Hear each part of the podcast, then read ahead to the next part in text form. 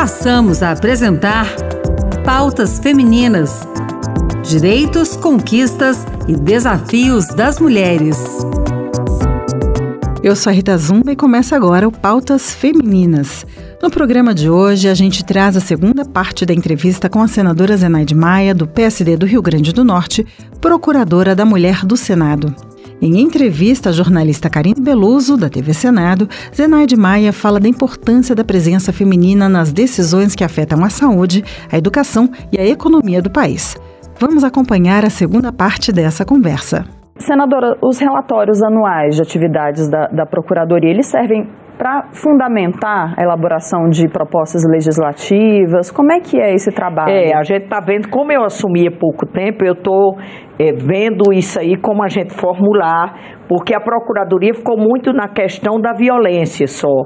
E a gente, a violência, a gente já sabe, o papel dela é dirigir para os órgãos, Ministério Público, Delegacia de Mulher e esse tipo de coisa. Então, nós vamos ter, porque a gente vai trabalhar junto, não só a Procuradoria da Mulher, junto com, com a Câmara, para a gente unir isso, for junto com a Secretaria de Transparência entendeu? E o Data Senado, porque aí gente, com isso a gente está unindo o BGE, a gente fala sobre tudo. Fome.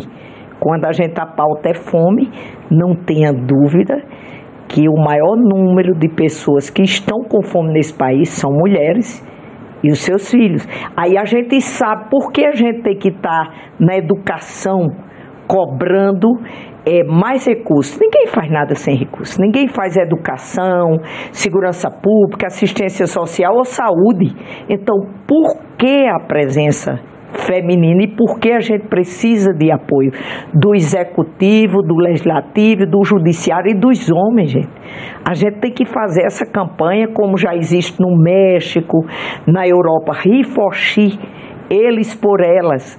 Então a gente une, até porque não tem nenhum senador ou deputado que não tem uma mãe, uma esposa, uma filha, e a gente precisa da mídia para mostrar a importância da mulher. Senadora, e a Procuradoria, ela tem publicações e eventos permanentes também, é. né? Eu queria que a senhora explicasse um pouco como é que é. Por exemplo, tem o, o Jornal Senado Mulher, é, mulher, né? Tem eventos programados, algumas palestras, é, cartilhas também que são publicadas, são. né? Tem bastante coisa lá. O, é, quem quiser acessar o site vai encontrar muita coisa ali, muita publicação, né? Eu queria que a senhora falasse um pouco desse Olha, trabalho. Olha, é importantíssimo essas cartilhas, porque vai chegar, a gente, por exemplo, eu, a gente tem a lei, é, a lei Maria da Penha em miúdos.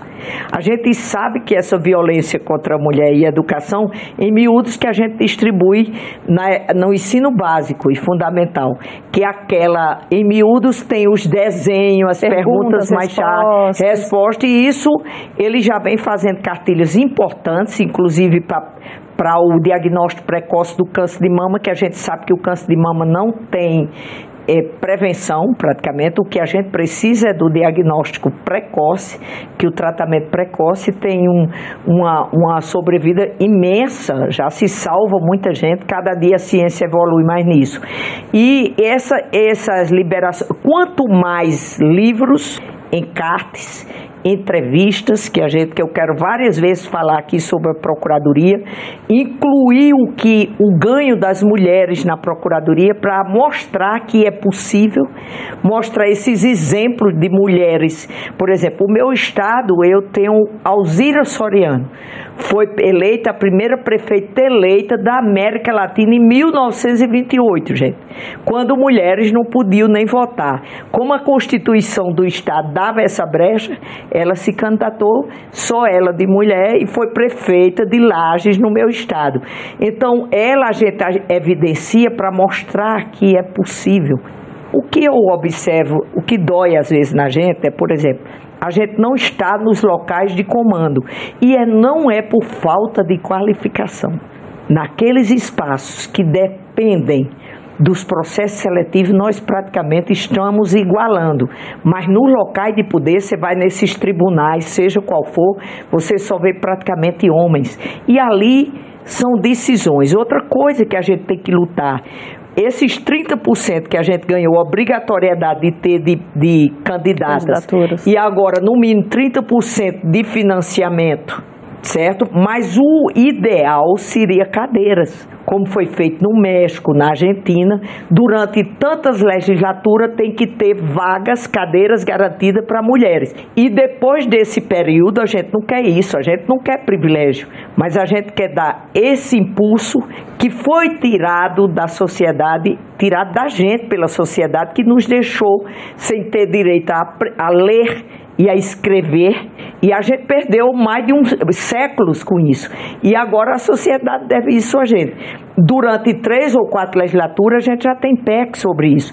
Teríamos cadeira e temos experiência de outros países. Depois disso, a gente já tinha se empoderado e quis seguir isso com as próprias pernas. É, conseguir primeiro uma equidade, que a gente não esteja em desvantagem, né? Que as mulheres não estejam numa posição igualar, né? Os homens e as mulheres para daí ter... Sabe, Karine, eu, eu digo que eu sonho que a gente nem futuramente não precise de uma procuradoria de, da mulher, que não precisemos também de uma comissão mista de combate à violência contra a mulher, porque isso quer dizer que a gente está num estágio de equidade. E a senhora acha que as pautas é, femininas e a participação da mulher tem ganhado mais força desde que a Procuradoria é, Especial da Mulher existe no Senado? É, melhorou, mas também nós tivemos um ganho grande que foi conseguir uma cadeira no Colégio de Líderes, porque às vezes passava até dois anos sem ter uma liderança. Por quê? Porque os líderes partidários, os líderes partidários, a grande maioria são homens. Uhum. Entendeu? Eu agora sou da liderança do PSD no meu estado, mas isso é raro. A maioria são homens. Aí isso já dificulta. A gente tem que ocupar os espaços, gente. Não vem nada gratuito. Eu costumo dizer que essa luta da gente é dia a dia. E tem algo que nos empodera comunicação, informação. Informação é poder. Eu posso aqui aprovar diversas leis que nos favorecem. Se a gente não der visibilidade, não chegar na, lá na mulher que eu estou representando aqui, essa lei não vai ser efetivada porque nem ela tem conhecimento dos direitos que tem. E se a gente não correr atrás disso, não é ninguém que vai nos defender.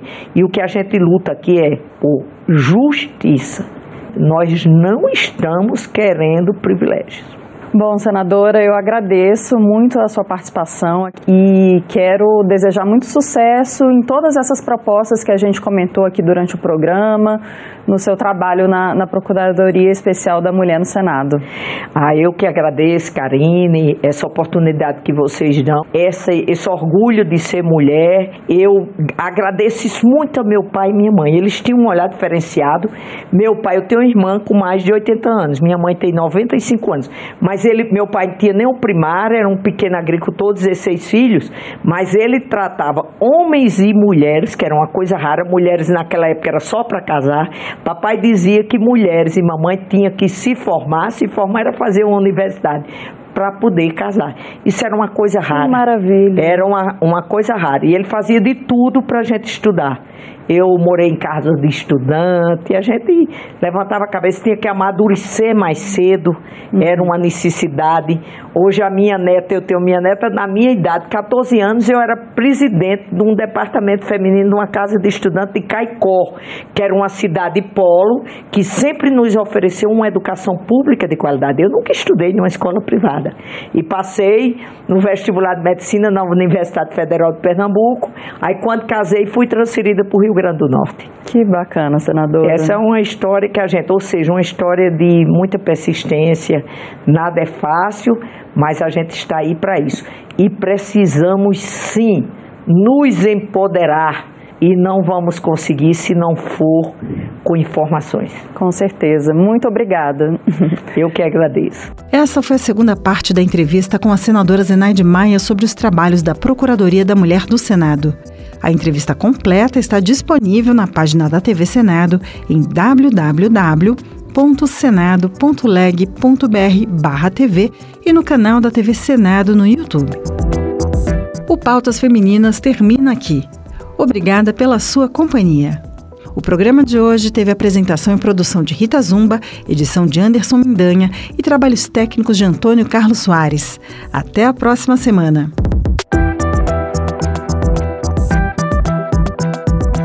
Acabamos de apresentar Pautas Femininas.